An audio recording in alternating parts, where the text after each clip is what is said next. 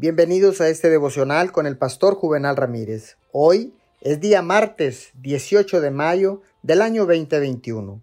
La palabra dice en el libro de los Salmos, capítulo 37, verso 34.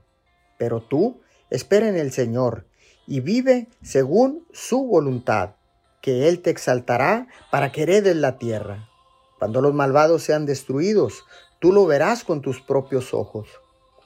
La obediencia a Dios no siempre es fácil, especialmente cuando nos encontramos en la sala de espera de Dios, soportando circunstancias difíciles.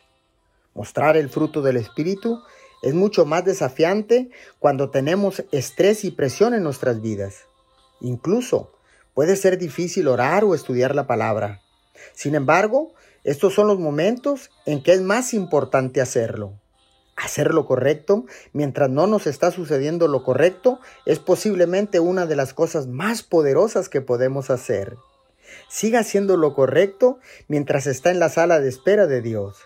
Hágalo porque lo ama y porque aprecia todo lo que Él ha hecho y está haciendo por usted incluso en este mismo momento. Señor, te damos gracias. Siempre ve la fidelidad. Tú siempre miras nuestra fidelidad incluso si nadie más lo hace. Y aquellos que permanecen firmes durante las pruebas recibirán la corona de vida. En el nombre de Jesús. Amén y amén.